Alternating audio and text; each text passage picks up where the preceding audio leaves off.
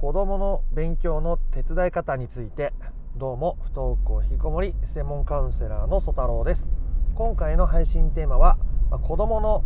えー、学校の宿題とか勉強をどこまで手伝ったらいいのかということについてお話をしていきたいと思います。これを間違えると不登校は悪化していってしまいますし子どもの生きる力を奪うことになっていってしまうことなのでとても大切なことだと思います。興味のある方は最後まで聞いてみてください、えー、子供が学校に行きたい行こうと思ってるけど勉強が追いついていないからあなかなか一歩が踏み出せない。どうやって勉強したらいいかわからない。やっても全然身につかない。時間もねやろうと思ってもすぐやめちゃう。親としてどうやったら子供に勉強させてあげることができるのかどこまで手伝っていったらいいのかわからない時にやりすぎて疲れてしまうとか声をかけて嫌がられてしまうとか、まあ、いろんなことがありえますね。なので今回はそこをしっかり整理してこんな声のかけ方こんなあなたの態度心持ちがまあ、子供との関係をより良くしていくし子供が勉強に取り組んだり、まあ、それにとらわれずに学校に行けるようになったり必要な変化が起きるようになっていきますので興味のある方は最後まで聞いてみてください。で実際に、えーと、その例を言ってみたいと思いますね。まあ、子供が今言ったみたいに学校に行きたい行こうという気持ちもある。でも勉強が追いついてなくてなかなか行けない。という場合に声をかけたらいいのかな？ということですがまず一番大切なのはあなたが声をかけたいかどうか。ということですね。そしてそれをどうしてそうしたいのか。という気持ちですね。この2つがない限り不登校引きこもりを本質的に解決するということがまずできません。どういうことか説明しますね。じゃ今目の前の子供に対して勉強を教えた方がいいのか一緒にやった方がいいのか手伝った方がいいのか、ね、それは相手にとっての必要なことをあなたは見ようとしていますがそうじゃなくてまずあなたがどうしたいかっていうのがないと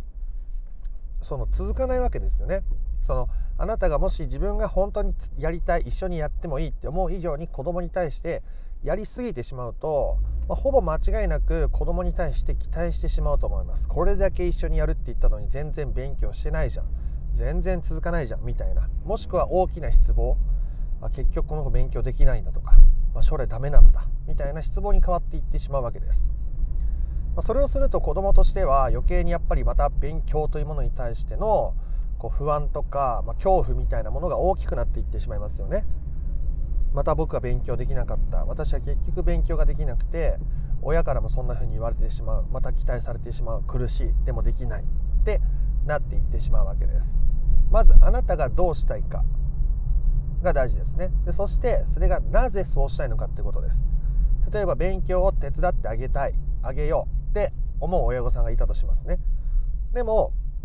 それが子供が将来勉強できなくてそれで学校行けなくなったら困るだろうからじゃあそれをどうにかして私がやってあげないといけないっていう気持ちなのか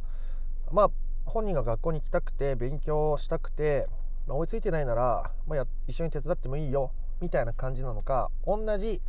勉強手伝うという行動があったとしてもそのうちにある親親御さん自身あなた自身の気持ちが不安を塗りつぶすためにそれをしたいと思っているのかそれとも、まあ、自分の無理のない範囲で、まあ、本人がやりたいことを尊重しながら手伝うよっていうスタンスでできているのかで同じことをしても全然違う結果がきます。なぜならあなたのお子さんというのはあなたの気持ちというものにとても敏感だからですね親が自分の不安から自分に声をかけてきているのかあそれとも、親は親で自分のペースで生きていてでその上で自分に対して無理のない範囲で関わろうとしてくれているのかどうかというものを瞬時に見極めます。そして不登校引きこもりで苦しんでいたり悩んでいる親御さんそしてお子さんお子さんのその多くは子供あ親からの不安とかプレッシャーに対して非常に過敏になっています。今までそれがプレッシャーでそれが苦しくて学校に行けなかったっていう子どもさんがとっても多いからですね。学校に行かないことで親を失望させているとか自分はダメな子供なんだって思ってるお子さんが多いのでそれに対して不安に対してプレッシャーに対して親からの気持ちに対して非常に過敏になっているということなんです。だからあなたのあなたの中に不安を押しつぶす塗りつぶす消しておきたい不安だからという理由で子供に対して勉強を手伝うよとかいうことをするのであればそれは逆効果になりますし逆にあなたが無理のない範囲でそれをしたいな。やってもいいよ。一緒にやる。みたいな。フラットな気持ちでそれと向き合えるのならば何をしてもむしろいい方向に向かうでしょう。あなたは一体お子さんに、えー、勉強困ってるお子さんを見た時にどんな気持ちになるか。そしてどうしたいのか。何でそれをしたいのか。っていうことを立ち止まって考えてみたことがあるでしょうか。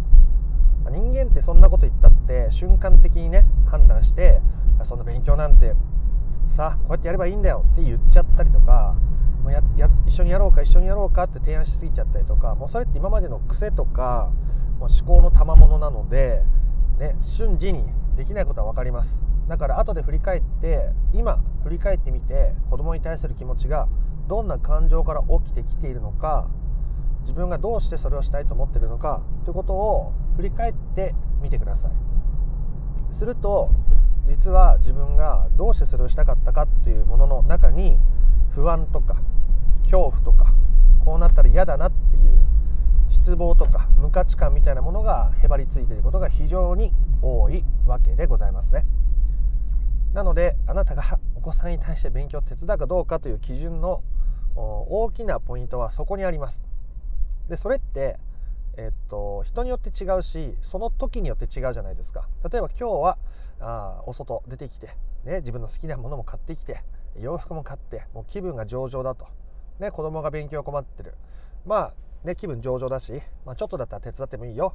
みたいな日もあれば、まあ、ほんのちょっとのことだけどこれ教えてって言われても自分が仕事で疲れてて家事もやって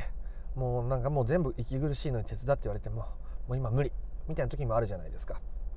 からそれって変わって当たり前ですね。僕はよくお子さんのことは変えられませんと言います。ね。自分じゃないし。人間だって動物だし。一つの自然現象だし。それはあなたも一緒です。ね。僕も一緒です。僕も自然現象なのであの自分で自分を完全にコントロールできているわけでもなければあ自分を自分を自分に任せているみたいな感覚ですね。だから気分が変わってもしょうがないし当たり前なんです。その時できることなんてその時々によって変わって当たり前です。ムラがあって当たり前。だからそれも大切にしていくことですね。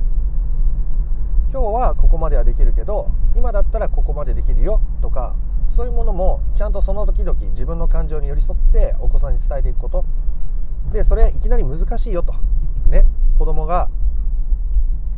うーんに対して毎回説明するの難しいし感情を読み取れない。自分の感情自体がね。どうして自分がそれがしたいのか何がしたいのか分かんない。っていう時はちょっと考えさせてって前置きしてもいいと思います。今お母さんちょっと、ま考えてからちゃんと返答するからあ考えさせてって言ってもいいと思います。で3分5分待って自分で今どんな気持ちなんだろうなどうやってやりたいんだろうどうどうしたいと思ってんだろうどう感じてんだろうみたいなことを振り返ってじゃああここまでだったら30分だったら一緒に勉強できるよと。でもそれ以上やっちゃうとお母さん疲れすぎてしまうからなんかイライラしちゃいそうだし30分だったらやれそうだけどどう？って相手に提案してみてあじゃあ30分でいいから一緒にやってって言われたらものすごくいい関係になると思いますし逆に、えー、30分じゃ足りないんだと。ね。僕はもっと1時間でも2時間でも勉強したいしたいって言ってるんだから手伝ってよ。一緒に何でやってくれないの？って言われたとしたらそれはそれでちゃんと、ね、お母さん今ちょっと疲れてしまっているので30分しかできないと、ね、それがお母さんの精一杯。でそれ以上やってあなたがねお母さんからイライラされても嫌でしょってお母さんもイライラしたくないしだからまた今度ねお母さんもしっかり休んだりして一緒に勉強したいなと思ってるから手伝いたいなと思ってるから一緒にやるよとか。でもしそれ以上にやりたいんだったらお母さんとしての限界はこれぐらい。お母さんこういう時間も使いたいしこういうふうにも過ごしたいからそれ以上はできないからじゃあ家庭教師頼む。とか塾行く。だったら自分で選んで行ってもいいしそれを一緒に選ぶっていうのも手伝ってもいいよ。みたいな感じですね。相手の要求があるからといって答えていたらそれはそれで良くないし相手の要求がないからといって何もしないのもまた違いますよね。あなたがどうしたいのかなぜそれをしたいのかそして無理のない範囲でそれをする。ということです。過剰に相手に尽くしすぎてしまうと大きく消耗したり後で失望したり期待や見返りを求めてしまうのが人間だと思います。そんな相手に何を与えても自分に何の見返りを求めずにいられるような成人君子の人は、まあ、ほぼいないと思いますね。僕は少なくともそうじゃないですし自分で自分の余裕を作りながらその余裕で余裕の中でしか相手に対して振る舞わないということがめちゃめちゃ大事です。で結局それがあなたがお子さんに対してできることが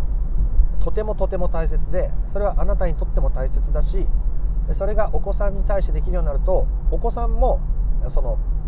友達とか違う人間関係を作っていく時に自分をすり減らしてまで相手に何かするっていうのは違うなっていうことをもう言葉にせずとも学んでいくわけですね。だから外の社会とか友達関係に出ていったとしても疲れにくい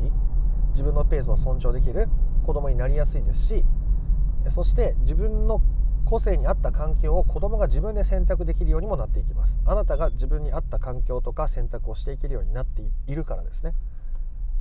時にすごく過敏な疲れやすい対人関係特に疲れやすい子供がいて不安なんです。っていう親御さんいらっしゃいますけどだったら関わる人数が少ないところに行けばいいしその子の個性に合った場所にいることが一番いいじゃないですか。でまず親御さんが自分に対してそれができるかどうかっていうのが大切ですね。あなたは自分に合った環境を自分に与えられているのかっていうことです。とは言ってもいろんな境遇があったりとかいろんな経済的な事情とかもろもろあると思います。ただこうやって今僕の音声とか動画を聞いているってことは10分少々自分でコントロールする時間ができているっていうことじゃないですか。だからコントロールできることがゼロじゃないってことは間違いないと思うんですね。そのゼロじゃないわずかな時間だとか余裕だって思うものを自分が本当に費やしたいものに費やしていく、まあ、だらだら過ごすでもいいしお風呂でのんびりするのもいいし散歩するのもいいし体を動かしてみるのもいいし新しい趣味に取り組むのもいいし何でもいいんですね。コントロールできることはゼロじゃないですから。ってことは不登校引きこもりを本質的に解決するために使えるリソース力がゼロじゃないということですから。ってことはそれを繰り返していけば雪だるま式にそれは大きくなっていくのでやがて本質的な解決に必ず至れることでしょう。というお話でございました。あなたが自分を消耗させずに自分がどうしてそれをしたいのかどんなことを自分はしたいと思っているのかということを子供と関わる前に勉強を手伝うか手伝わないか宿題どうするか聞く前に振り返ってみてから子供と関わることで不登校引きこもりが本質的な解決に至る。というお話でございました。良かったなと思った方はいいねやコメントをしてみてください。不登校引きこもりの解決法について、えー、順序立てて知りたいよという方はですね説明欄の URL から公式 LINE に登録していただいて不登校引きこもり解決のための三種の神器という動画セミナーを無料で受け取ってみてください。チャンネル登録もよかったらしてみてください。ではまた別の配信でもお会いしましょう。あなたの不登校引きこもりの問題が本質的な解決に至ることを心から願っております。ありがとうございました。ソ太郎でした。